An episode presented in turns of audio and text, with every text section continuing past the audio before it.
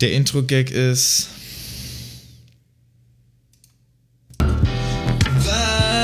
Was geht, Leute? Oh! Yeah! Was zum Geier war das? Das war mein Voice Changer. Ich bin nämlich gerade an meinem privaten Rechner. Verrückt.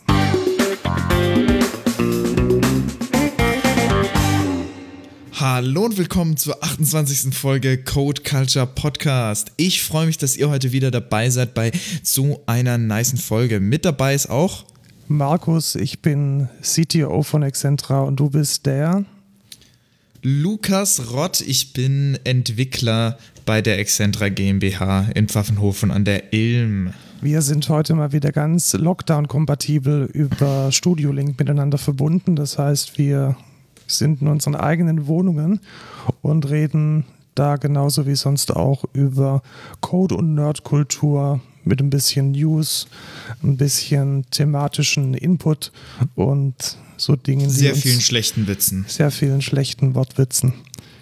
Genau. Fangen wir gleich an. Ich habe nämlich nochmal ein Feedback beziehungsweise eine Korrektur zur letzten Folge.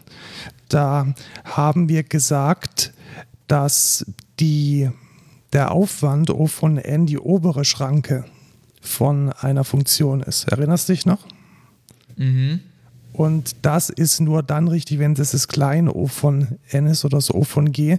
Wenn man das große O von G nimmt, dann ist der Zusammenhang ein bisschen anders, weil da ist es nicht nur eine, eine Schranke, sondern tatsächlich wie so eine Art Schlauch, kann man sich das vorstellen. Also das ist dann nicht nur der, der, der Deckel, der oben drauf sitzt und den Aufwand äh, deckelt, sondern das ist so eine ganze Bandbreite, in der dann die Funktion drin ist. Kannst du dir vorstellen, Lukas, dein Gesicht sieht ein bisschen fragend aus. Nee. Ich kann es mir nicht direkt Ja, vorstellen. okay, einigen wir uns drauf, dass, dass wir uns einfach korrigieren und äh, die Genau. Formel dafür Wir ist jetzt nicht gesagt. der, der, der, der äh, Lime Superior, sondern es ist einfach Lim Sub von f von x durch g von x kleiner unendlich. Das muss reichen. Logisch. Ja, dass, wir, dass wir nicht irgendwie so unkorrig, unkorrigiert diese Folge in Ja. der Landschaft steht. Und that said, äh, Notion kann ganz casually und random einfach LaTeX. Hast du das gesehen? Ich habe diese Formel. Ist das LaTeX? Ja, das ist LaTeX. Ich habe da, ich hab da rein, ich habe da LaTeX reingeschrieben und er macht dann die Formel draus. Das ist natürlich. Dann, schreibe, dann schreibt man damit jetzt seine Doktorarbeit hier. Ja, genau. Also man kann mit Notion offensichtlich seine Doktorarbeit schreiben. Nee, also ziemlich cool. Notion ist das Tool, mit dem wir unsere, unsere Shownotes machen. Und ich habe da jetzt irgendwie rausgefunden, dass man da Formeln auch als LaTeX einfach pasten kann oder direkt schreiben kann. Und dann werden die als Ja. Formel auch gerendert und angezeigt. Ziemlich cool. Aber LaTeX ist falsch. Du hättest da schon das richtige LaTeX Das LaTeX-Logo müssen. reinnehmen müssen, das Ja, geht ja. tatsächlich nicht, weil das ein Makro ist und das haben sie nicht mit drin. Tja, Oh Mann, ey. das wäre schön Das ist, gewesen. gell? natürlich, das ist natürlich sehr, sehr bitter. Und wer LaTeX nicht kennt, der sollte äh, das nachholen, auf jeden Fall. Genau, ich akzeptiere bei uns in der Firma nämlich nur Bachelorarbeiten und Masterarbeiten, die in LaTeX geschrieben sind. Alles andere geht nicht. Und auch Bewerbungen. Nein, das ist ein Witz. Ja, aber tatsächlich Bewerbungen, die in LaTeX oder ein Lebenslauf, der in LaTeX geschrieben wird, das, das ist schon mal ein ganz, ganz, ganz ordentlicher Pluspunkt. Ja, Tatsächlich. Das stimmt schon. Ja, dann hat jetzt, dann weiß man zumindest, der hat Ahnung. Also. Ja, oder sie. Ja, oder sie, sorry. Zumal so, so ein CV in LaTeX zu schreiben, glaube ich, sogar wesentlich einfacher wäre, als es in Word Ja, zu machen. wahrscheinlich. Wahrscheinlich Ja. schon, weil man da die Struktur schon mit drin hat. Dann äh, zum Wochenrückblick. Wir haben ja diese Woche unsere virtuelle Weihnachtsfeier gefeiert mit Mhm. einem einem Kahoot. Und ich muss echt sagen, Teams unter Mac ist echt eine Katastrophe. Wir haben auch nochmal Feedback gekriegt von einem Hörer. Vielen Dank dafür, dass unter Windows alles besser ist. Das ist so die Kurzzusammenfassung. Also man kann unter Windows Ja. mit Teams so- sowohl den Multi-Account managen als auch sein Audio vom Rechner übertragen. Das geht beim Mac nicht und es ging auch nicht mit irgendwelchen Zusatztools. Also Das ist ziemlich, natürlich mies. ziemlich doof. Ja. Und denn äh, vielleicht wird es irgendwann besser und äh, wir sind ja jetzt gerade über Zoom miteinander verbunden, da geht es wesentlich einfacher. Hoffen wir, dass Ja. da Microsoft dem Mac noch ein bisschen Liebe spendiert. Ich, ich frage mich tatsächlich, ähm, Geh mal ob, näher an der Mikro ran, dein Pegel ist ein bisschen. ich frage mich tatsächlich, ob dieses, also dieses unter Windows ist alles besser. ist wahrscheinlich nur bei Microsoft-Produkten der Fall, weil wenn man jetzt zum Beispiel äh, mit VPN sich verbinden will, dann funktioniert auch nur eine bestimmte Version, weil den, das Problem hatten wir letztens in der Firma. Ich weiß nicht, ob das, woran liegt das? Liegt das an unserem VPN intern oder? Ich bin mir da auch nicht sicher. Also grundsätzlich ist, glaube ich, also, VPN unter Windows einfach nicht so, nicht so open source wie jetzt unter Mac, sondern da, da ja. hat man dann halt die, die Cisco-Lösung oder die sonst was Lösung. Und ja, das ist alles, glaube ich, nicht so einfach. Alles doof. Dann äh, noch Rückblick auf die, ich glaube, letzte Folge habe ich IO Broker vorgeschlagen. Ja, warst du. Ähm, und da möchte ich Ihnen ein Update geben. Ich habe jetzt noch mehr quasi mit IO Broker gemacht und vor allem muss ich auch zugeben, benutzt einfach, benutzt IO Broker nicht plain, sondern holt euch Node-RED und arbeitet dann mit Node-RED im IO Broker. Also was, ist ein, sagen, was ist ein Node-RED? Ähm, Node-RED ist eine Low-Code-Engine, mit der man quasi so Bausteine miteinander verbinden kann und verschiedene Abfragen machen und das halt alles ohne Code schreiben zu müssen. Und wie, wie verbindet man die dann? Ist das dann grafisch oder ist das. Ähm genau, du hast, du hast quasi so ein Draw-IO-Diagramm und kannst dann ja, nice. in so einem Flowchart äh, die miteinander verbinden. Und das ist sehr, sehr nice. Und zwar, was man dann macht, ist, man hat in IO-Broker quasi all seine Objekte so, da habe ich zum Beispiel meine Hue-Lights drin oder ich habe da meine Amazon-Geräte drin und dann kann ich die quasi über IO-Broker steuern, aber mache quasi die Werteeingabe und so alles über Node-RED und die Verknüpfungen und so. Und was, was wären dann so Triggers, die dann diese Sachen steuern? Weil äh, letzten Endes musst du ja, wenn du dann grafisch arbeitest, auch irgendwo einen Startpunkt haben, oder nicht? Ja, genau. Du hast dann äh, bestimmte Eingangspunkte. Ich kann mal kurz bei mir das öffnen. Ähm, ich sag quasi, ich subscribe auf einen Topic im IO-Broker und sage, wenn ich da eine Value bekomme, also wenn sich die Value ändert, geht quasi der Flow los. Ah, okay, das könnte dann, dann sowas sein wie ein Sensor, wie ein Fenstersensor oder wie. Genau, das kann alles sein okay. tatsächlich. Das ist einfach, ähm, das ist auch alles quasi in JavaScript und dann hast du so eine Struktur wie so ein JavaScript-Objekt, halt wie so ein JSON. Und dann hast du verschiedene Objekte, die, die dann bestimmte States haben und dann kannst du quasi einfach auf die subscriben. Und es geht universell über alles. Ja, nice. Ja, cool. Und wenn du dann, wenn du dann quasi den Eingang hast, kannst du auch wieder einfach schreiben und den Payload ändern und das ist, das ist mega, mega nice, muss ich sagen dann äh, Link ist in der Show Notes, in den Show Notes schaue ich mir tatsächlich mal an, weil was, was mich immer ein bisschen davon abhält, ähm, alles mit Open Source hier bei mir im Haus zu euch ist drin, ist halt das Gefrickel. Und wenn du jetzt sagst, es geht mit Low Code relativ gut, dann ist das ja. vielleicht nochmal eine gute Alternative. Tatsächlich, also vor allem, warum ich mit Node-RED gegangen bin, es gibt zwar in äh, in IO-Broker sowas wie Skripte und dann kannst du halt plain JavaScript schreiben. Aber erstens hast du halt, also das ist mega kacke, weil du nicht weißt, ja, was ist jetzt hier diese Methode, wie kriege ich alle meine Objekte, da muss ich erst richtig reinlesen und so. Ja, verstehe. Und dann gibt es auch noch dieses Blockly und das ist so, das ist mit das hässlichste no äh, Low-Code, was ich gesehen habe. Äh, da hast du wirklich so Blockdinger, quasi wie in der Schule. Da gab es auch immer so ein Programm, wo du in so Blöcken quasi programmierst. Und das ist auch echt nicht schön. Also da finde ich Node-RED äh, sehr, eine sehr, sehr gute Lösung. Und ähm, in, in Verbindung mit IO-Broker, weil IO-Broker halt die meisten Adapter hat oder die besten Adapter und die funktionieren halt sehr solide. Genau. Ja, nice. Äh, Link ist in den Shownotes, wie gesagt. Und dann ja. würde ich sagen, ist Feedback und Wochenrückblick damit auch äh, erfolgreich zu Ende geführt und wir stiefeln Super. weiter in die News. Da ist diese Woche einiges passiert, irgendwie vor Weihnachten. Scheinen sie das immer zu, zu sammeln. Eine News ging durch die Hackersphäre so ein bisschen fand ich ein bisschen schlecht bewertet durch, nämlich dass eine israelische Spytech-Firma gesagt hat, sie kann jetzt Signal entschlüsseln. Weißt du, was Signal okay. ist? Signal ist so eine alternative Messaging-Plattform zu WhatsApp. Ja, genau, das ist so eine Open-Source-Plattform und die wird tatsächlich, ist die ziemlich beliebt unter Journalisten und unter so in, vor allem investigativen Journalisten, die dann damit mit ihren Informanten arbeiten und dann eben sicherstellen, dass die, dass die Verschlüsselung nicht nur für die Nachrichten gilt, also was man so schreibt, sondern Signal verschlüsselt auch nochmal, mit wem man wann schreibt. Das ist auch nochmal ganz wichtig, dass man nicht nur die, die Nachrichten selber verschlüsselt, sondern dass man auch generell verschlüsseln kann, mit wem man wann geschrieben hat. Das ist ein großer Unterschied zu zum Beispiel WhatsApp oder Telegram. Und da hat jetzt eine Firma ganz stolz verkündet, Celebrite heißen die, ja, wir können jetzt auch Signal entschlüsseln, aber wenn man dann genauer hinschaut, war es dann doch nicht so. Kannst du dir vorstellen, was da der ganz große, äh, der ganz, das ganz große Impediment an dieser Lösung ist? Nee, nicht direkt. Ja, ganz einfach gesagt, man braucht ein entschlüsseltes Telefon dafür. Also Sie können die Nachrichten nur dann auslesen, wenn das Telefon entschlüsselt ah, ja. wurde. Und das ist dann herzlichen Glückwunsch. Also ich ja, glaube, wow. diese Nachricht wurde ein bisschen zu stark, zu stark bewertet und wir können eigentlich davon ausgehen, dass Signal nach wie vor sicher ist.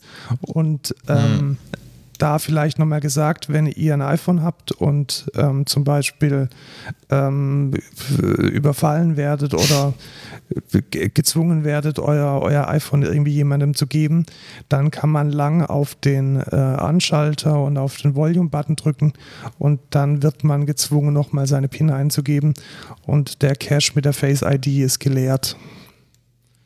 Das heißt, so kann man in einer, in einer Notsituation sein, sein iPhone zwangsweise sperren.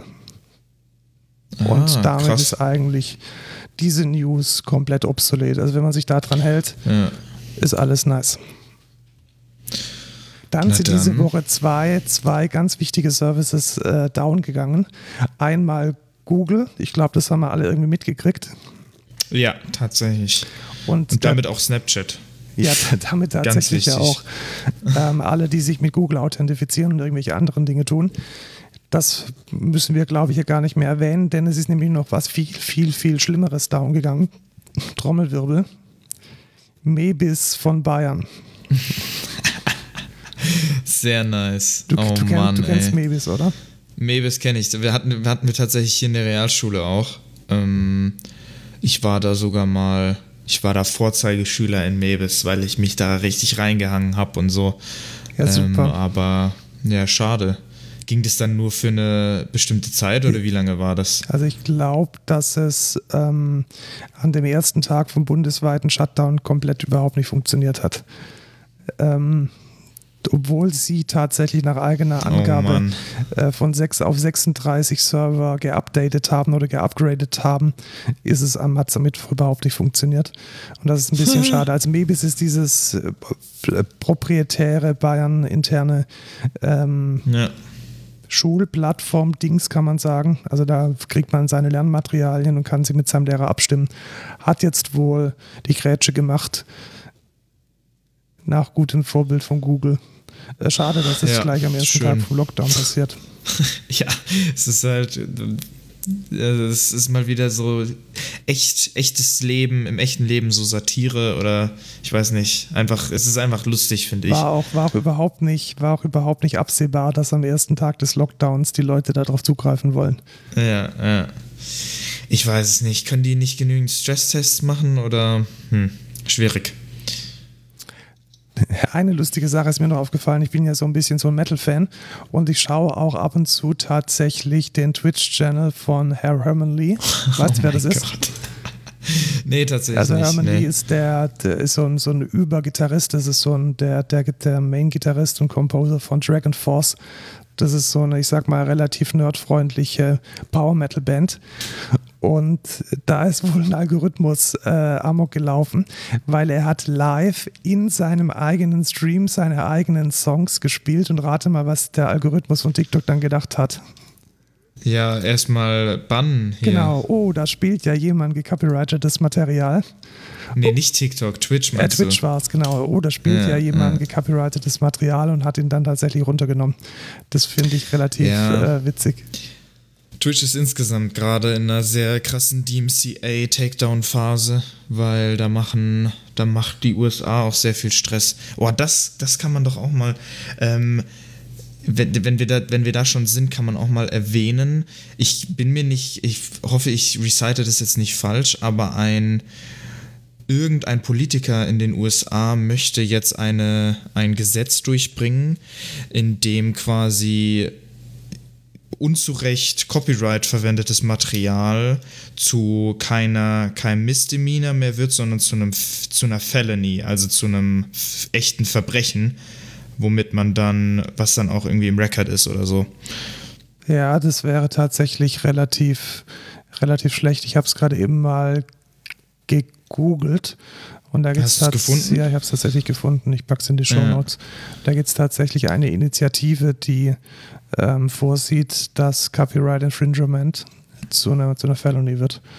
Was, genau, genau. Ja, der Sache Schwierig. dann natürlich nur noch, nur noch den, die, die, die Krone aufsetzt. Ja, stell dir vor, du spielst im, in deinem Livestream einfach nur irgendeinen Song ab und du, das ist dann eine Felony, die du dann begangen hast. Das musst du dir mal vorstellen. Ja, letzten Endes muss man aber auch verstehen, dass sowas wie Twitch in gewisser Weise auch ein Broadcaster ist und die sollen sich halt mit den großen Verwertungsgesellschaften einigen. Das wäre am einfachsten, glaube ich. Also YouTube hat es ja auch geschafft. Ja, das Ding ist, das Ding ist, sie machen, sie machen gerade das, was die großen Firmen wollen, indem die massenmäßig diese DMCA-Takedowns machen und mit eigenen Systemen quasi alles runternehmen, was irgendwie was damit zu tun hat. Aber das macht halt ungefähr jeden auf dieser Plattform einfach unhappy und, ich, und die Firmen sind immer noch nicht zufrieden. Also die wollen noch mehr Takedowns. Ja, ich, ich glaube nicht, dass sie mehr Takedowns wollen. Ich glaube, dass sie einfach wollen, dass das Material sinnvoll lizenziert wird. Und das ja. war ja auch lange Zeit bei, bei YouTube ein Problem. Da hat man ja auch bei jedem dritten Video gesehen, hey, wir konnten uns noch nicht mit der GEMA darauf einigen, hier irgendwie Geld zu bezahlen und deswegen kannst du ja dieses Video nicht sehen. Ich glaube, diesen Prozess, den müssen jetzt dann halt auch die ganzen TikToks und äh, Twitches dieser Welt auch mal aber durchziehen. Das, das Problem ist bei YouTube, das System ist auch kacke, weil in YouTube funktioniert so, wenn du, wenn du einen Copyright Infringement quasi hast, wenn du von Content ID äh, gestrikt wirst. Oder wenn dich jemand manuell strikt, weil er sagt, hier, das ist copyrighted Material, dann kannst du das anfechten und sagen, ich habe das richtig lizenziert, aber wenn das halt, wenn es halt jemand ist, der da keinen Bock drauf hat, äh, dass du das trotzdem einfach benutzt oder was weiß ich, irgendwie maliciously quasi gerade sagt, das ist copyrighted ähm, Material, obwohl es das gar nicht ist, was, obwohl es dem gar nicht gehört, dann äh, kann der, also dann, dann fechtet man das an und der, der den Antrag quasi am ersten, im ersten Schritt quasi getätigt hat, kann dann darüber entscheiden, ob das, ob das rechtens ist, dass der das anfechtet. Verstehst du? Ja, verstehe ich schon. Ist, ist doof, aber ich, ich, ich bin ja selber also Musiker. Das System ist auch komplett. Ich kann es verstehen. Letzten Endes ist YouTube ein, ein Musikdistributor. YouTube ist, ist sowas wie, wie ein moderner Radiosender, wenn man es jetzt mal in, in dieser alten Sprache ausdrücken möchte. Und Twitch letzten Endes auch, weil wenn die Leute da ihre, ihre Spotify-Playlisten hoch und runter spielen, dann ist das natürlich in gewisser Weise ein Broadcasting und es ist erstmal nicht lizenziert. Ja, aber ich finde, da gibt es halt, also es ist halt ein mega schwieriges Thema und ja, aber ein es gäbe gutes eine ganz System zu finden einfach, ist halt Doch, es gäbe eine ganz schwierig. einfache Möglichkeit. Die Möglichkeit wäre jene, dass ähm, Twitch Geld an die GEMA bezahlt. Oder an die RIA in den USA. Für je, aber was, was für Summen müssten das ja sein? Ja, also die müssten ja, die müsste ja alle für jeden Livestream dann die Musik lizenzieren. Nee, man könnte sich zum Beispiel sagen, so wie bei YouTube auch, sobald die Dinge monetarisiert werden, werden dann eben entsprechende Lizenztantiemen fällig. Das bedeutet, ein Streamer, der im Wesentlichen oder der seinen sein Stream monetarisiert durch Spenden und diesen Stream aufwertet durch gecopyrightetes Material, der, dem wird dann halt automatisch ein Teil von seinen Einnahmen abgeführt an die entsprechenden Lizenzinhaber. Das ist doch fair. Ja, es ist die Frage, wie es dann in der Realität wirklich aussieht, weil das wissen wir ja nicht. Aber genau, das, ähm, ja, das fände ich fair. Also, genau. dass einfach jemand, der mit, ja, das mit ich auch fair, wenn halt, Material halt, Geld macht, das ist doch okay, wenn der dann ein bisschen Genau, wenn zumindest, kriegt. wenn der Content zumindest noch da bleibt und man halt nicht direkt gebannt wird Genau. von der Plattform weg, dann finde ich es auch fair. Weil wenn du jetzt sagst, ich höre jetzt hier die, die Musik im Livestream und an der Musik darf jetzt der Künstler was mitverdienen, finde ich natürlich nicht verkehrt. Ja. Und letzten Endes wäre das so Licensing, Licensing as a Service. Also Twitch könnte einfach sagen, hey, wir kümmern uns darum, dass die Dinge, die du in deinem Stream von dir gibst, dass die lizenziert sind und wir führen dann gegebenenfalls entsprechend den Einnahmen, die du machst, die, die, die, die, die Lizenzgebühren ab. Das fände ich schön. Ja, ja. Apropos Lizenzgebühren, es gab ja früher mal eine, erinnerst dich noch, eine, eine App, eine Plattform namens Dubsmash. Da Das ist äh, sehr alt. sehr alt. Ich glaub- war so glaube, das war so der Anfang von diesen äh, Karaoke, von diesen äh, Lip-Sync-Videos. Ja, das war, das war auch schon vor Wein, glaube ich. Also Ja, es war vor Dub Vine, Smash gab es definitiv schon vor vor, TikTok. Wein. Ja, Und äh, Reddit haben die jetzt gekauft. Also Reddit hat Dubsmash gekauft. Genau. Und ich bin mal echt gespannt, was die draus machen, weil Reddit hat jetzt auch so Ja, ein das bisschen, interessiert mich auch. Ja. hat ja auch so ein bisschen Ob die das angefangen. integrieren? Ja, vielleicht integrieren sie es, vielleicht. Ich bin gespannt, was draus Könnte wird. sein, Also ein bisschen, ja. ein bisschen Konkurrenz für TikTok fände ich ganz angenehm. Und wenn jemand eine Community hat und Geld, dann ist es, denke ich, Reddit. Aber jetzt, jetzt frage ich dich, welcher Redditor würde einen Dubsmash machen? Also ich glaube, das das, ist ist, ich glaube, das ist nur bei uns hier in Deutschland so eine Nerd-Geschichte. Also wenn du mal so auf, Hm? ja, also ich glaube, Bin mir gar nicht so sicher. Also Reddit ist schon noch, wenn du jetzt auch, ich glaube auch ein amerikanischer Normie weiß nicht zwingend was über Reddit. aber es sind echt Jemand, viele, viele User. Also das kann, Ja, das stimmt das schon. ist schon Mainstream geworden, glaube ich. Also ich will jetzt nicht sagen, dass es, dass es Mainstream unter, unter Computerfernleuten ist, aber Menschen, die mit ihrem Smartphone arbeiten und die, die Ja, schon, Inhalte schon, auf ja. ihrem Smartphone oder auf dem Rechner konsumieren, die kriegen ihre Inhalte in der Regel über Reddit. Ja. Top-Meme-Plattform wird immer noch Reddit bleiben. Da kann Ja, niemand was dran ändern. Nicht nur Memes, sondern also äh, die Frage ist ja auch, woher kriegen wir diese News zu weiten Teilen aus Hacker News und Ja. Reddit? Also das ist schon so, dass das, was halt nach oben Oder blubbert- Bits und so. Nein, nein, nein, die Bits und so kriegt die News von uns, weil Bits und so ja jeden, jeden Sonntag unsere, unseren Podcast anhört, um dann die News für die nächste Folge zu haben. So rum ist es. Ja, Ähm, ja natürlich, natürlich. ja, also ich glaube schon, dass, dass Reddit aus, aus Dubsmash was machen kann. Und ich freue mich schon drauf ein bisschen, muss ich sagen.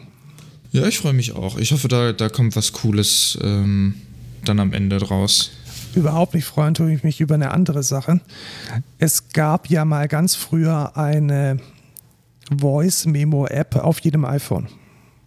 Ja, gibt's die nicht? Ja, Mehr. die gibt es in einer neuen Form, weil aus der alten Voice-Memo-App, da wurde die Music-Memos-App, weil Apple irgendwann mal festgestellt hat, hey, ganz viele Musiker verwenden diese App, um ihre Songideen zu fixieren. Aha. Ja, und jetzt hören sie auf, das Ding zu entwickeln und schmeißen es raus. Du meinst die. Das, Die Music Memo? App, genau.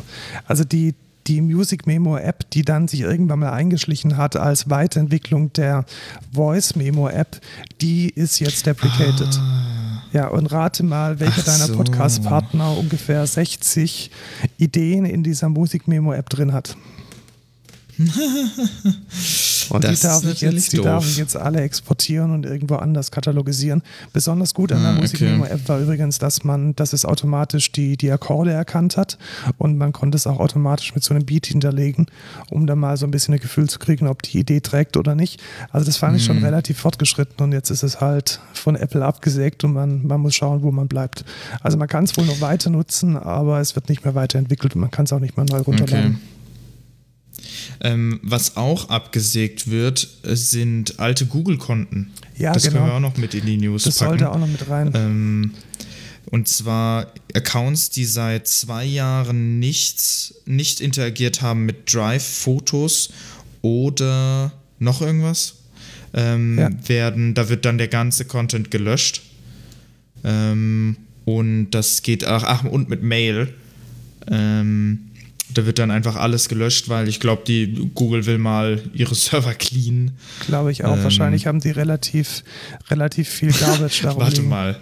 War das jetzt so ein so eine Reaktion auf deren auf deren Serverabsturz? Ich glaube es nicht. Also erstens hatten sie die, äh, die Ankündigung, dass sie den Kram löschen, schon früher gebracht. Und ja, der, der Serverabsturz, das, da bin ich, ich wollte es jetzt eigentlich äh, nicht erwähnen, weil die, die machen natürlich eine interne Untersuchung und mhm. äh, haben jetzt erstmal nur so einen groben Überblick ähm, herausgebracht oder beschrieben, warum es denn schief ging. Und es war wohl tatsächlich so, dass es ähm, an der, an, am, Authentication-Dienst lag, also an dem Anmeldedienst. Und das, mhm. weil der Anmeldedienst nicht ging, ist dann so eine ganze Kaskade von Dingen passiert. Ja, okay. Aber das mhm. ist alles noch nicht äh, gescheit aufgearbeitet. Deswegen nehmen wir das Thema vielleicht mal an, um dann in einer der nächsten Folgen zu analysieren, was denn zu diesem, äh, zu diesem Ausfall geführt hat. Ja, die Accounts werden erst, ich glaube, im. Juni, also man hat bis Juni 2021. genau, Juni 21 Zeit äh, und gelöscht werden die dann irgendwie, was weiß ich, ja. nach und nach. Finde ich sinnvoll. Ja. Also es ist letzten Endes auch immer eine Frage von letzten Endes sogar Umweltschutz und Ressourcenschutz. Also man muss ja, ja. nicht irgendwie die, die Daten rumgammeln haben. Dann eine letzte News, die ich ziemlich wichtig fand und du wahrscheinlich auch. Wir haben ja beide so ein iPhone 12 Pro und eines der Hauptfeatures, die wir beide äh, geschätzt haben und weshalb wir dieses Ding haben, sind die neuen äh, RAW-Fotos, die man damit machen kann. Genau. Und auch Monate nachdem das iPhone jetzt endlich ähm, mal lieferbar war, ist es jetzt auch fertig geworden. Das heißt, man kann mit dem aktuellen iOS 14.3 jetzt das Pro RAW Format aktivieren. Und ganz ja. bewusst, man muss es aktivieren. Also man muss aktiv in die Einstellungen gehen und dieses Pro RAW Format anschalten, sonst hat es man nicht. Ja, richtig, weil die Files sind um die 25 Megabyte groß. Genau, deswegen, deswegen hat Apple sich gedacht. In der User Experience auch so, dass man immer aktiv, bevor man ein Foto macht, dieses äh, äh RAW anschalten muss und dann geht es danach auch wieder aus. Dass man jetzt nicht aus Versehen ja. irgendwie so 100 Bilder mit jeweils 25 Megabyte aufnimmt. Aber wenn man jetzt irgendwie so den einen Money Shot machen möchte mit dem Horizont und den tollen Wolken, dann ist es da vielleicht ganz gut, dieses Feature anzuschauen. Und ich habe natürlich gleich mal recherchiert, welche Programme denn mit diesen RAW-Formaten umgehen können. Und es sind fast alle. Also Lightroom hat ah. angekündigt, mhm. äh, im Dezember-Update die, dieses Format nachzuschieben und die üblichen Verdächtigen, Aperture, ähm, Apple Photos, Visco und Co., die können damit schon umgehen. Ich sehe hier, ich glaube, Photoshop Express auch tatsächlich. Genau, Photoshop kann es, glaube ich, und Lightroom wird dann hinterher geschoben. Ja. Ja, cool. Freue ich mich, da mal ein paar Fotos mitzumachen. Ja, ich bin auch schon gespannt. Vor allem, also ich denke, die Fotos an sich werden jetzt erstmal nicht besser, aber man hat ja, halt ja, deutlich bessere Möglichkeiten, die Nachbearbeitung nice zu machen. Genau. Okay. Gut, das Thema der Woche. Mir war eine Sache ziemlich wichtig, die mir vor allem bei, bei, viel, bei vielen Bewerbungen immer wieder auffällt. Und das ist ein Thema, das nennt sich Clean Code. Achso, ich dachte Rechtschreibung. Ja, Rechtschreibung ist die erste Hürde. und quasi die Rechtschreibung jenseits von prosaischen Texten im Programmcode ist letzten Endes der Clean Code. Was, was ist ein Clean Code? Mhm. Hast du da schon Clean mal Gedanken Code drüber gemacht und wo es überhaupt herkommt? Eine, eine Philosophie, würde ich es nennen, ja, tatsächlich. Und das hat äh, der gute Onkel Bob hat es mal äh, erfunden, in Anführungszeichen, Robert Cecil Martin, also Robert C. Martin wird er meistens abgekürzt. Und der hat ein Buch geschrieben, das genauso heißt und darauf basiert diese Philosophie ein bisschen. Es ist, glaube ich, nicht, es ist Philosophie ist ein, tatsächlich ein guter Begriff dafür, weil es ist, glaube ich, mhm. kein, ähm, es ist jetzt nichts, was man stupide befolgen kann oder so ein konkreter Algorithmus, um was richtig zu machen, nee. sondern es kommt irgendwie ja. so aus einer Sichtweise auf den Code. Und ich würde jetzt mal ganz gern also Clean Code ist ein Fass ohne Boden und wahrscheinlich werden wir mehr als eine Folge brauchen, um die einzelnen Prinzipien, die da gelten, äh, alle aufzuarbeiten. Und deswegen würde ich jetzt mal mit den offensichtlichsten anfangen, die sozusagen zu der Grundausstattung von einem Clean Coder gehören. Und da beginnen wir mal mit. Darf ich, darf ich noch kurz davor einmal sagen, für mich, für mich ist Clean Code einfach sowas wie zu sagen, ich möchte, dass mein Code schön anzusehen ist. Schöner Code. Das ist für mich so diese Philosophie hinter Clean Code. Ja, ich würde sogar noch ein bisschen weitergehen und würde sagen, es ist Code, bei dem ich mich nicht vor meinen Kollegen und Kolleginnen schämen muss, sondern wo ich stolz drauf genau. sein kann und wo ich auch sicher sein kann, dass er handwerklich, Handwerk ist vielleicht auch eine Craftsmanship, ist vielleicht auch ja. nochmal was, was zur Philosophie sehr gut passt, wo jemand sagen kann, ja, das wurde mit einem großen Craftsmanship, mit einer, mit einer Meisterhaftigkeit implementiert. Und da gibt ja. es bestimmte Regeln oder Prinzipien eher gesagt, weil Regeln klingt wieder so, als könnte man es so einfach umsetzen. Ich würde es Prinzipien nennen. Und da wollen wir jetzt mal ein paar durchgehen. Und das erste, was mir da eingefallen ist, ist Don't Repeat Yourself. Das DRY oder das Dry-Prinzip. Kannst du dir vorstellen, was das bedeutet? Don't repeat yourself. Nicht doppelten Code schreiben. Mhm, Hätte ich jetzt vermutet. Was passiert denn, wenn man doppelten Code schreibt? Oder was ist denn da das Problem? Mm, wir gehen jetzt von einem Beispiel aus. Ich habe jetzt einen Algorithmus, der, äh, der rechnet irgendwas aus. Der, der macht, äh, der rechnet jetzt die Mehrwertsteuer aus. Genau, ja. Hm? Ich finde, das ist ein gutes Beispiel. Dann ein sagt man, Beispiel, ich, ja. ich, ich, baue das jetzt, ähm, ich baue das jetzt hier ein in mein System, aber das muss ich an mehreren Stellen machen. Ich genau, habe jetzt das ist zum Beispiel ja auch mega einfach. Ich sage einfach immer 1,19 mal, mal x. Genau. Genau. Ja, so der rechne ich einfach und dann habe ich ja die Mehrwertsteuer. Genau, so. da habe ich mich ein paar Mal wiederholt. Jetzt, jetzt, jetzt habe ich aber das Problem, ups, die Mehrwertsteuer hat sich geändert. Ähm, Corona äh, ist jetzt nicht mehr 19, sondern 16. Was mache ich? Äh, muss ich jetzt durch meinen ganzen Code gehen, überall gucken, ja, wo 19 steht äh, und dann mit 16 ändern und wenn es dann wieder auf 19 ist, muss ich es wieder auf 19 ändern. Das ist ein sehr, sehr großer Aufwand für was, was man eigentlich viel nicer hätte gestalten können. Mhm. Und zwar indem man das zum Beispiel auslagert in eine eigene Methode und dort einfach sagt, an einer Stelle, ich rechne hier einmal aus die Mehrwertsteuer und dann gebe ich da den Rückgabewert. Und habe ich das an einer Stelle, muss es nur da ändern und jedes Mal, wenn ich es ändern muss, ist es an einer genauen Stelle. Genau, und das ist der ganz große Vorteil, den man da hat. Die Software wird einfach wesentlich wandelbarer und ich kann sie auch wesentlich besser testen, weil ich muss dann die Frage, wie denn die Mehrwertsteuer von meinem Betrag ist, nur an einer einzigen Stelle testen, versus ich habe sie komplett zerpflückt über die ganze Anwendung und weiß gar nicht mehr, wo überall diese Mehrwertsteuerberechnung stattfindet. Ein ja ich glaube, das Hauptproblem, warum hm, Code sich oft wiederholt, ist, dass Kopieren halt wahnsinnig einfach ist und so die intuitive Herangehensweise an, ich muss zweimal dasselbe tun. Wir haben seit, seit der Grundschule gelernt, man kann mit Steuerung C und Steuerung V die Dinge von einer Stelle an die anderen kopieren und das darf man. Da bin man, ich mir nicht sicher, ob das jeder gelernt hat. Die, die Informatiker sind, die haben das gelernt. die, die kopieren wild in der Gegend rum und die kopieren dann auch den Code wild in der Gegend rum und das führt dann meistens dazu, dass die Sache relativ schnell sehr, sehr unwartbar wird. Also Thema Nummer eins, Prinzip Nummer eins, don't repeat yourself, DRY.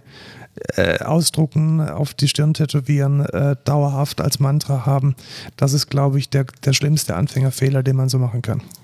Ich glaube, die, die beste Faustregel ist, wenn du eine Zeile, eine Zeile oder mehrere Zeilen von Code mehr als einmal kopierst, also wenn du es einmal kopierst, ist es okay, aber beim zweiten Mal musst du dir überlegen, ist das gerade der richtige Weg, Code zu schreiben äh, und sollte ich das nicht vielleicht doch auslagern? Ja. Das finde ich ist, ist eigentlich eine ganz gute Faustregel. Und ich glaube sogar, dass ähm, ich glaube sogar, dass man sagen kann, dass es ganz viele Stellen gibt, wo schon die, die, die der erste Kopiervorgang ja, falsch ja, ist. Ja. Ja. Weil es oft auch ähm, für eine schlechte Separations of Concerns oder für eine schlechte Kapselung, Modularisierung steht, wenn man irgendwie an zwei völlig äh, disjunkten Stellen im, im Programm dieselbe Funktionalität braucht. Genau, schreibt vielleicht auch nicht alles in eine File. Hm? Ja, genau. Ja. Ähm, das zweite Prinzip, das ist mein Lieblingsprinzip tatsächlich KISS. Keep it simple and stupid. Und das okay. finde ich mega wichtig, weil für mich ist eine gute Lösung einfach zu verstehen. Ja. Und ich habe schon so oft erlebt, dass Entwickler sich wahnsinnig toll fühlen, wenn sie, wenn sie eine Komplexität verstehen und eine Komplexität in ihrem Code auch komplex behandelt haben und das mega mhm. ausgefuchst und diffizil ist. Das ist falsch, das ist Quatsch. Der beste Code ist der, der wahnsinnig obvious und einfach ist. Ja, und da finde ich ähm, ganz oft dieses Mantra ähm, von ich bin doch gerade zum Mikro. Ich weiß nicht, was du die ganze Zeit willst. Du, ähm, kommst hier mit, mit, unterschiedlichsten Pegeln an, wie der, wie der Ich kann dafür nichts. Wie der ähm, schlimmste On-Off-Alkoholiker. Also ich kann dir nachher mal deine, deine, ähm, ja, okay. deine Wellenform äh, zeigen.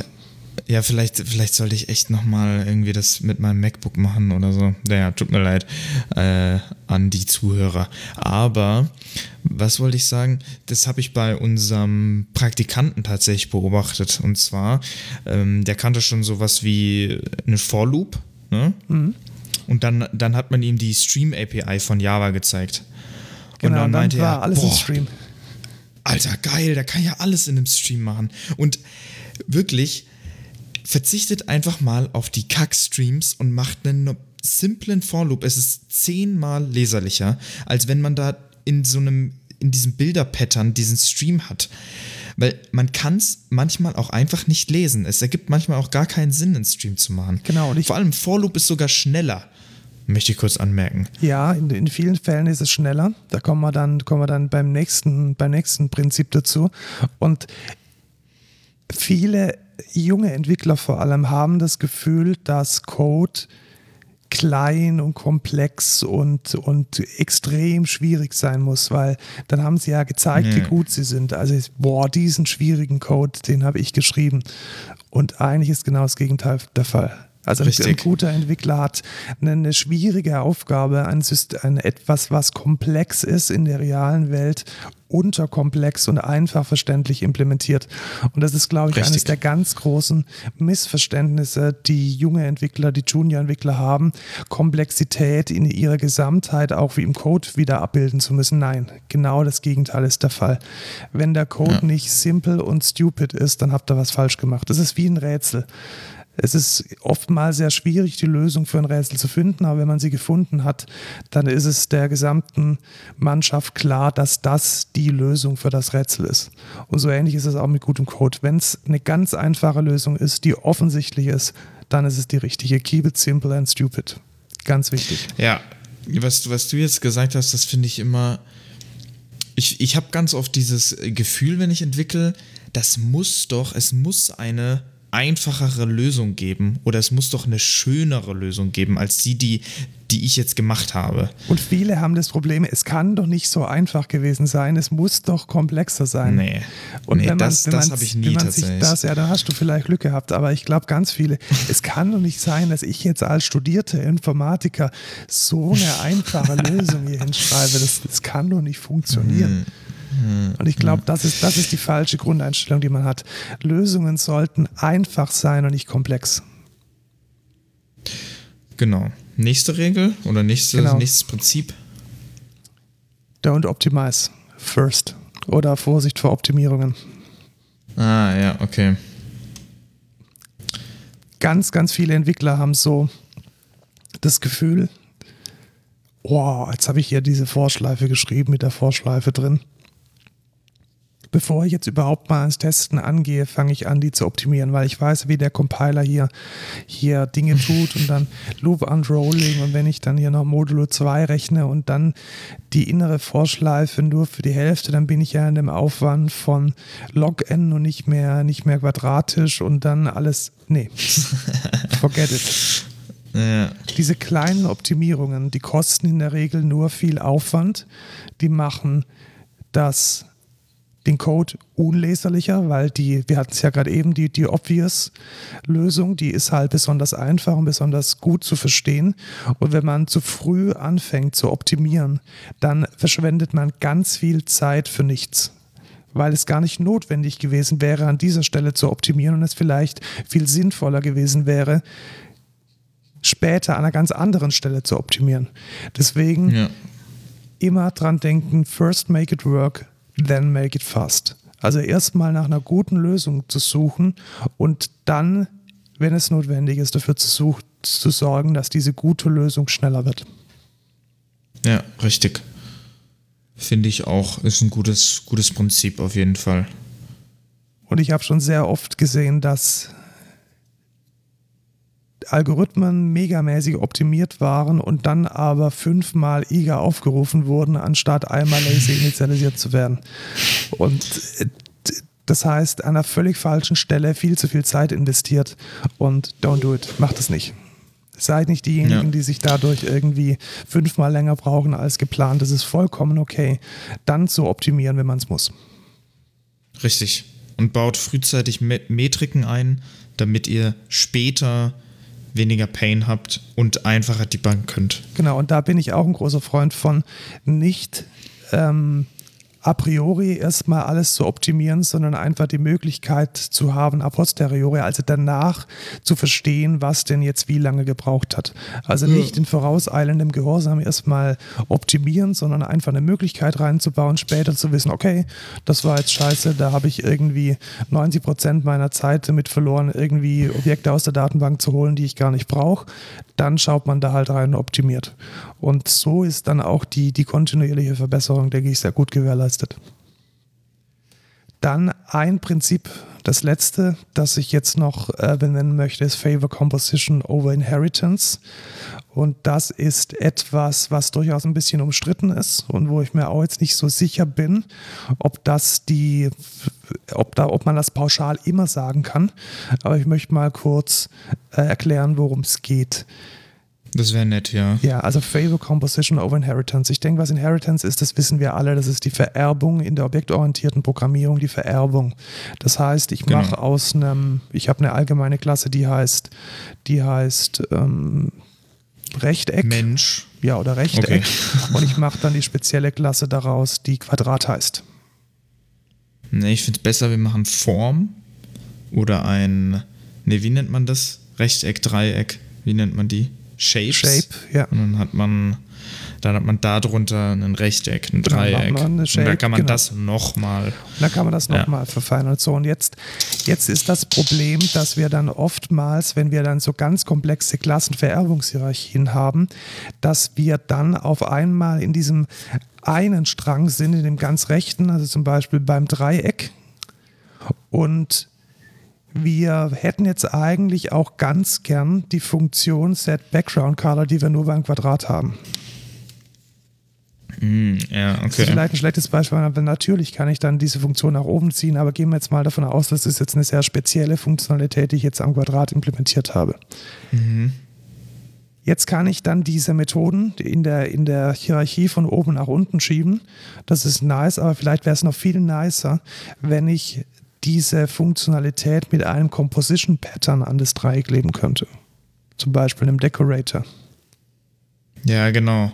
Oder ja, okay, verstehe, was du meinst. Irgendwelchen. Aber das kann man ja, das kann man nachträglich ja rein theoretisch immer noch machen. Also, machen genau. ja also die, die Idee geht sozusagen weiter, eher in die Richtung zu sagen, wir gehen weg von der Vererbung und wir gehen hin zu der Komposition.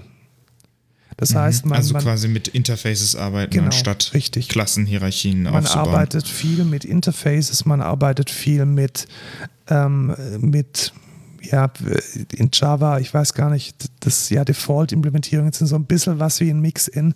Ich würde vielleicht sogar sagen, sowas wie Utility-Klassen oder mhm. Decorators oder mhm. ähm, Delegates oder irgendwelche Caches vielleicht sogar auch, die dann äh, Cross-Cutting-Funktionalität in verschiedenen Klassen bereitstellen. Das ist, glaube ich, das, was diese Regel ausdrücken möchte oder diese, diese, ähm, dieses Prinzip. Wie gesagt, ich bin ja, jetzt nicht, nicht, nicht, so der, der große Freund davon, weil man es nicht so pauschalisieren kann. Natürlich ja. macht es mega viel Sinn, ähm, zur richtigen Stelle Subklassen zu bilden und eine schöne Objekthierarchie aufzubauen oder Klassenhierarchie aufzubauen. Allerdings ist es nicht verkehrt, Funktionalität eher über Komposition zu verteilen innerhalb der Anwendung und weniger über Vererbung, insbesondere weil wir bei Java eben keine Mehrfachvererbung haben.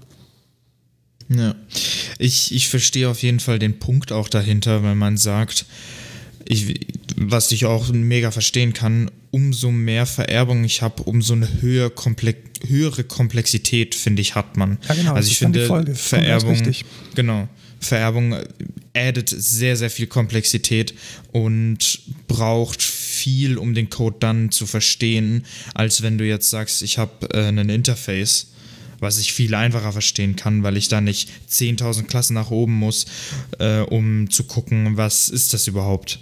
Ja, richtig. Mhm. Und Genau, also ich denke, jeder, jeder von uns hatte schon mal irgendwie F4 gedrückt in der Eclipse und dann zehn Klassen nach unten aufblubbern sehen und komplett mhm. den Überblick verloren, was da jetzt genau welche Funktionalität bedeutet. Und genau dem wirkt man entgegen, wenn man eben nicht für jede neue Funktionalität eine neue Klasse macht und die dann liebevoll in die Klassenhierarchie hängt, sondern eben Funktionalität ergänzt über Kompositionspattern. Ja. Das waren die vier ähm, Prinzipien, die ich jetzt mal auf den ersten, auf den ersten Blick wichtig fand. Ich denke, äh. wir werden da mal noch ein paar mehr machen, vielleicht dann mit einer Clean Code Folge 2, weil da gibt es noch ziemlich viele und ich denke, die sind es wert, angesprochen zu werden. Kurze Frage. Separation of Concerns, ist das Teil von Clean Code? Gute Frage. Ich glaube tatsächlich, dass Separations of Concerns nochmal so ein Meta-Prinzip ist. Weil ich finde, das ist auch mit einer der wichtigsten Sachen überhaupt, weil das, ich finde, das addet einfach sehr, sehr viel zu Clean Code, weil wenn du jetzt sagst, ich habe zum Beispiel wieder dieses, ich habe eine File, das ist einfach dumm, weil du hast nicht für jeden Use Case quasi, passt alles in eine ja. File, das ist einfach unübersichtlich. Und da sagt man dann halt auch Separations of Concerns, wenn ich halt verschiedene Use Cases habe oder verschiedene Anwendungsfälle, Logik, du, man kann es ja teilen, wie man möchte, aber dass man zumindest irgendeine Teilung hat, ist sehr, sehr wichtig, finde ich. Ja, Finde find ich sehr, sehr, sehr sinnvoll. Also Separations of Concerns. Ich sehe es jetzt gerade auch Teil von Clean Code. Ähm, vielleicht äh, sind wir dann tatsächlich nächstes Mal dann mit einer Folge 2 von Clean Code am Start, aber mhm. dem was vorweg Separations of Concern von dem werten Herrn Dijkstra, glaube ich, erfunden. Der auch, oder ja. nicht ah. erfunden, sondern motiviert, hat es in einem, in einem wissenschaftlichen Paper. Derselbe Herr Dijkstra hat übrigens auch diese Semaphore, dieses informationstechnische Prinzip zur Synchronisation von mehreren Threads oder von Asynchronität entwickelt hat. War es das? Ja, ich glaube schon. Und er glaube ich, noch einen Algorithmus über irgendwie. Was war im Kahoot nochmal? Ja, genau. Über Dijkstra? über Dijkstra war tatsächlich Separations of Concerns, was er Ah, ach so. Hatte, hatte ach, er ja, gegründet. Krass. Genau, und da geht es ja. tatsächlich darum, die, die, die Schnitte von den Klassen, die Schnitte von den Modulen so zu machen, dass eben die Concerns, das heißt die, was ist da denn eine gute deutsche Übersetzung, mir fällt gerade keine ein, die Betreffungen, das, was es betrifft, ich hätte jetzt Use Case gesagt, ja, aber das, ist, auch das ist auch Englisch. Der Konzern ist, glaube ich, echt schwierig zu übersetzen. Also ich glaube so, dass mhm. das Betreffende, das ist vielleicht, das ist vielleicht die beste Übersetzung von Konzern, die mir jetzt so. Der Nutzen vielleicht nee, Nutzen auch? auch nicht. Also schwierig. Hm. Bedeutung vielleicht ein bisschen, wobei das eher die Semantik wäre. Also Thema? Ja. Ein bisschen? Ein bisschen von allem, glaube ich. Ja. Also ich würde jetzt tatsächlich mal sagen, dass das, das Betreffende ähm, richtig, ja. zu, richtig zu trennen, richtig voneinander abzuschneiden. Gut. Genau. Das war das äh, Thema der Woche. Ähm, schreibt nur Clean Code, damit eure Kollegen und Kolleginnen euch mögen und ja. damit ihr auch in ein paar Jahren noch euren eigenen Code lesen könnt um ihn zu erweitern, weil das ist ja auch immer sehr wichtig. Wir als Firma, und ich denke, das sollte auch ein Prinzip sein für jeden Softwareentwickler, wir schreiben die Software nicht, dass sie einmal funktioniert, sondern wir wollen nachhaltige Software schreiben. Und das geht nur dann, wenn man auch nachhaltig die Software erweitern und verbessern kann. Und das geht nur dann, ja. wenn man den Code auch noch versteht, wenn man irgendwie mal ein paar Wochen, Monate oder Jahre ins Land gegangen sind. Haltet euch immer im Hinterkopf, vielleicht muss ich das auch irgendwann refaktorieren. Genau. Also schreibe ich den Code lieber so, dass ich den später auch wirklich refaktorieren kann. Denkt, so. denkt an euer Future Self, welches ja, genau. äh, dann irgendwann mal völlig frustriert diesen Code äh, verändern, erweitern muss. Ja. Gut. Kommen Gut. wir zum, zum Code der Woche. Da hat uns ein netter Kollege von uns ähm, diese Woche was Lustiges in den Slack ja, grüßen. Einfach mal Kai. Namen? Ja, Kai hat uns ja, diesen, diesen ähm, Code der Woche äh, empfohlen. Also, Zukommen lassen. Ja. Äh, finde ich super gut. Äh, Lukas, erzähl mal, was es ist. Und zwar nennt sich das Ganze gitignore.io. Ähm, und damit kann man einfach sich eine gitignore-Datei zusammen basteln quasi. Du sagst, ich habe jetzt ein View-Projekt, ähm, da benutze ich aber auch ähm, irgendwie Visual Studio Code und noch irgendwie eine Atom genau. und mal, mal, noch mit der IntelliJ schaue ich auch mal rein und in Vim habe ich auch und ich verwende zudem noch macOS mit DS-Store-Dateien. Genau, zum Beispiel. Und dann kann man das alles sagen, macht dann auf Create und dann erstellt ihr Sachen direkt ignoriert werden, die nicht mit ins Git eingecheckt werden sollten. Genau, weil das ist nämlich relativ wichtig. Man möchte im Git nämlich keine temporären Dateien drin haben. Man möchte keine Dateien drin haben, die nur in dem lokalen Environment gelten, also sowas wie, wie Cache-Dateien oder persönliche Einstellungen. Und oftmals ist es sehr, sehr, sehr stressig, diese Git-Ignore-Datei über mehrere Projekte hinweg immer sauber zu pflegen und da die richtigen Dinge drin zu haben. Und da ist das ja. echt eine ziemlich, ziemlich gute Erleichterung. Und was mir da besonders gut gefällt, ist, dass es halt nicht eine Git-Ignore-Datei gibt für Java, weil die gibt es wie Sand am Meer, die findet man überall auch auf GitHub, sondern dass man damit, schauen wir wieder Komposition, die mhm. einzelnen, die einzelnen ähm, Aspekte, die man in seiner Software drin hat, äh, zusammenstellen kann, um dann tatsächlich sowas wie ich nutze einen Women Emacs, ein Visual Studio Code mit Java und ja. äh, Vue, das irgendwie zusammenzukriegen. Finde ich super. Äh, Empfehlung wert, Link in den Show Notes gitignore.io zum Zusammenbasteln von sinnvollen gitignore-Dateien. Ja, finde ich auch sehr, sehr nice. Dann der No-Code der Woche. No-Code der Woche. Du hast, glaube ich, sowas so, so Game, oder? Ja, ähm, es ist ganz lustig, weil es ist quasi kein No-Code, weil es heißt Cross-Code. ähm, und zwar ist es ein, ich würde sagen, schon Indie-Game ein Top-Down Slashing-Game. Ich weiß es nicht, auf jeden Fall ein Rollenspiel. Also ein Rollenspiel, okay. Genau, es ist ein Rollenspiel, also mit Story, die man quasi durchlebt. Und es ist äh, pixelated, also es ist äh, quasi so, so ein bisschen Pixelgrafik. Schon ein bisschen retro. Nice. Äh, Controls sind aber relativ einfach und es ist ein sehr, sehr nices Erlebnis. Es ist so handgecraftet. Man hat so sehr viele Anekdoten und das Coole ist, es ist von deutschen Entwicklern tatsächlich ähm, gemacht worden. Äh, oh, Radical nice. Fish Games heißen die, glaube ich. Ähm, wenn ich jetzt mich nicht äh, ganz täusche. Ja, Radical Fish. Und die sind mega cool, die sind auch mega mega nah an ihrer Community dran. Die machen sehr oft Dev-Streams, haben einen eigenen Discord, reden da auch mit den Leuten. Und wie ich wieder drauf komme, also das habe ich vor zwei Jahren oder so durchgespielt, aber da kam jetzt dieses Jahr quasi das Announcement, dass man sich eine Collectors Edition holen kann. Und ich finde das Spiel so cool, dass ich mir die geholt habe. Hat jetzt bloß ewig gedauert wegen Corona. Aber heute ist sie gekommen und ich muss sagen, sehr, sehr nice.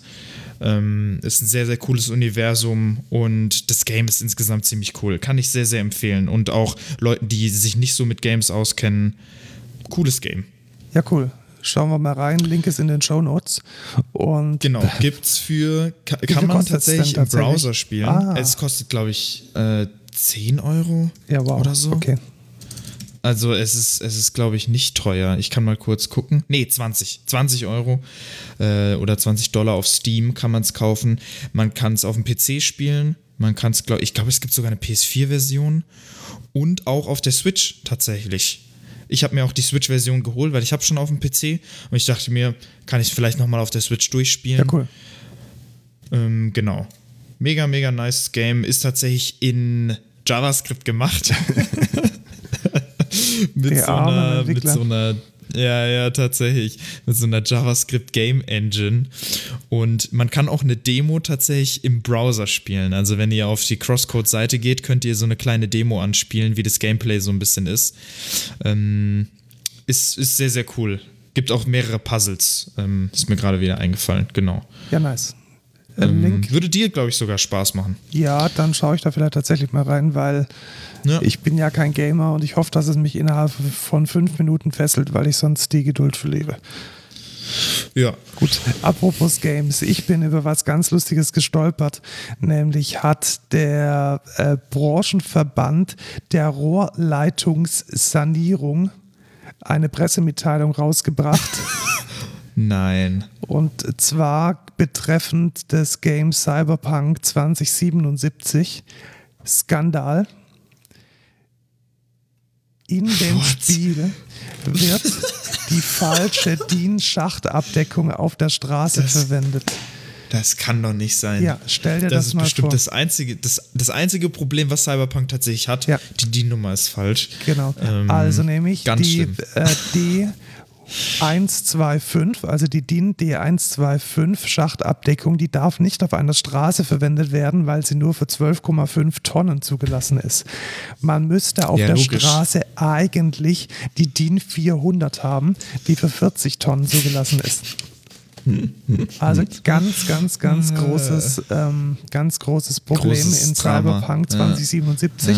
Und deswegen gibt es jetzt auch eine Petition auf ähm, change.org, Link in den Show Notes, wo man dann Nein. unterschreiben kann, dass die polnischen Entwickler doch bitte die deutsche Industrienorm einzuhalten haben und die äh, Schachtabdeckungen entsprechend ihrer maximal zugelassenen Höchstlast entsprechend verbauen müssen. Ja, das ist bestimmt auch definitiv das Cyberpunks einziges Problem, ich was sie auch. gerade Also da werden sie Ähm, jetzt mit allen Entwicklern da auf den Ja, Hotfix äh, draufschmeißen, damit da die richtigen, die richtigen äh, Absch DIN ab, wie heißt dieses Ding, äh, Schachtabdeckungen verwendet werden. Schachdeckel. Ja. Ähm, wenn wir schon bei Ja. Cyberpunk sind, ja auch noch äh, sehr lustiger Fact. Ähm, Sony hat es zurückgezogen, gell? Sony hat es aus ihrem Store rausgenommen, weil die Performance auf dem PS4, also es ist für die PS4 zugelassen, und die Performance ist so schlecht, dass es so viele Refunds gab, dass Sony sich selber gefragt hat, wie ist das überhaupt in den Store gekommen? Also wer hat das zertifiziert, um das in den Store mit aufzunehmen?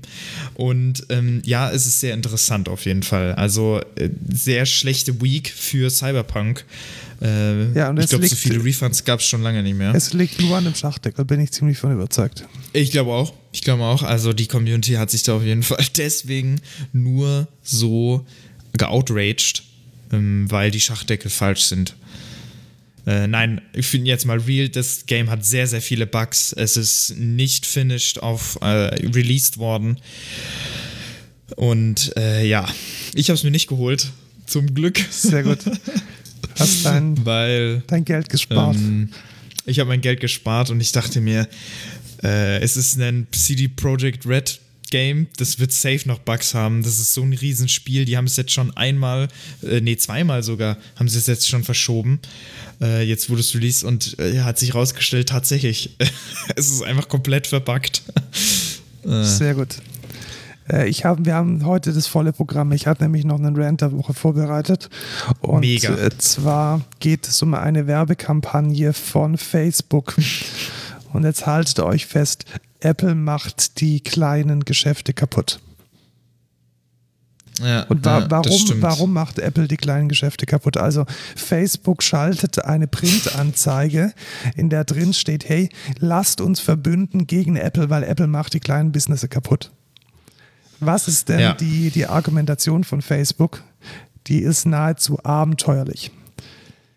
Also haltet euch fest. Ähm, Apple Ja. hat im neuen iOS jetzt eine neue Abfrage drin. Möchtest du, dass Facebook, also die App, dich über, über den Browser und über andere Applikationen hinweg immer sauber identifizieren kann? Also möchtest du, dass Facebook ganz viel von deinen privaten Daten bekommt? So, und was ist jetzt die Argumentation von Facebook? Ja, die machen kleine Businesses kaputt, das ist so logisch. Ja, genau, weil sie jetzt nicht mehr die Anzeigen, weil sie jetzt nicht mehr die Anzeigen richtig ausspielen können, weil jetzt das kleine ja, Business ja. um die Ecke, welches seine Cupcakes verkauft, nicht mehr in der Lage ja. ist, seine Werbung dem Menschen, der diese Cupcakes auch essen möchte, unter die Nase zu reiben. Ist das ein Problem von Apple? Nein. Ist es ein Problem von Facebook, die diesem kleinen Cupcake-Laden das letzte Geld aus der Tasche ziehen, damit damit es die Leute erreicht, die ohnehin schon auf Like geklickt haben. Ja, das ist es. Absoluter Nonsens. Ja. Und äh, ein weiterer Sargnagel, wie ich finde, an die, dem Konzept Facebook, was einfach vorne und hinten nicht mehr funktioniert. Das ist einfach nur Ja, Facebook kann sich, kann sich anscheinend sehr gut selbst ins Knie schießen. Definitiv. Äh, mit solcher, also das ist ja wirklich komplett dumm. Einfach absoluter, nur, absoluter BS. Und ich bin ja. auch sehr überzeugt davon, dass ähm, Facebook die schönsten Tage hinter sich hat. Und mit viel ja. Glück ist Instagram noch irgendwie, kann auch ein bisschen auf dem Hype mit mitspielen. Aber ja, in, Sachen, in Sachen Monetarisierung und Anzeigen für Small Businesses ist Facebook echt nicht mehr da, wo man sein möchte. Und damit auch gleich der, der Hinweis an all, an all diejenigen unter euch, die äh, PR machen und Marketing. Ich glaube tatsächlich, dass bis auf ganz, ganz wenige Ausnahmen eure Zielgruppe nicht mehr auf Facebook ist. Ja, äh, ich möchte auch einfach nur einmal kurz ähm, auch Danke an Apple sagen die sowas äh, enforcen. Ja. und äh, auch mal, vor allem, ich glaube, sie haben sogar mit einem Blogpost oder so geantwortet ja, genau, und halt einfach gesagt, hä, what the fuck? Ja, genau, so, so in, dem, in, dem, Prinzip haben sie geantwortet. Ja. Äh, what? hä, was wollt ihr denn jetzt? Und vor allem wir, ist es ja so, wenn, wenn du weiterhin maßgeschneiderte Werbung von Facebook haben möchtest, dann kannst du ja Ja klicken und dann werden deine privaten Daten halt weiterhin von der Facebook-App äh, ausgelesen. Das ja, kannst eben. du ja machen. Also eben. wenn du jetzt willst, ist, irgendwie ja. Cupcake-Werbung von der Bude um die Ecke, alles easy. Aber grundsätzlich finde ich es nicht in Ordnung, dass äh, Facebook damit jetzt jahrelang davon kam. Unter anderem auch, weil denk einfach daran, dass das mit, mit der Beta von iOS 14 ist ja erstmal rausgekommen, dass Instagram die Kamera dauerhaft anhat und analysiert, was da aufgenommen wird. Also eine Katastrophe, Alter. jenseits von Gut und Böse. Und da ist das hier wirklich so das schlimmste und ekligste Feigenblatt. Und äh, das Wort in der Wort in der, wie heißt es so schön, das Wort im Mund umdrehen, das sich äh, mhm. Facebook hier geleistet hat. Absolute Katastrophe. Ignorieren. Äh, ja. Kein Geld mehr an Facebook. Und ähm, mit anderen Anzeigen, zum Beispiel vielleicht tatsächlich mit lokalen, äh, regionalen Plattformen, dann stattdessen da Beispiel, Werbe, Werbebudget abgeben.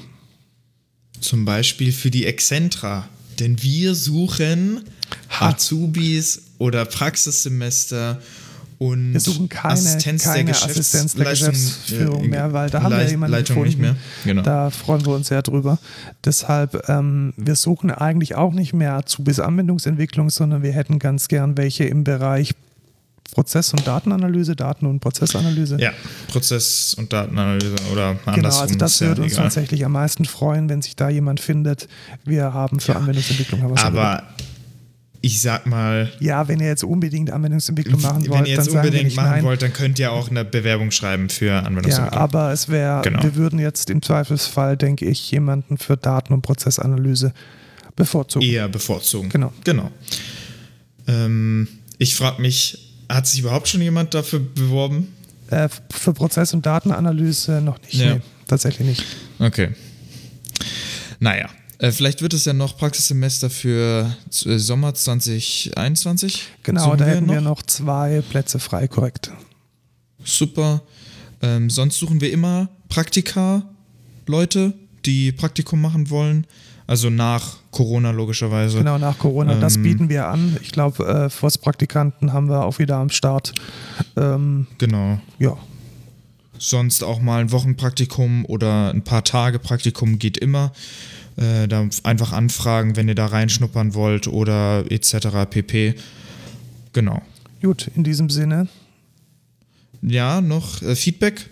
Feedback, Twitter, ja, Feedback Code at CodeCulturePod und codeculture.excentra.de. Wir sind auch auf LinkedIn und äh, wir lesen auch ab und zu unsere Facebook-Nachrichten. Wenn wir uns haben wir jetzt nicht, warte, haben wir, haben wir für den Podcast einen Instagram? Nee, aber wir haben ein Excentra Instagram. Ja, okay. Folgt uns auf unserem Excentra Instagram. Genau, jetzt ist der ganze Werbeblock runtergespult. In diesem Sinne, tschüss, Genau. Lukas. Ciao, Markus.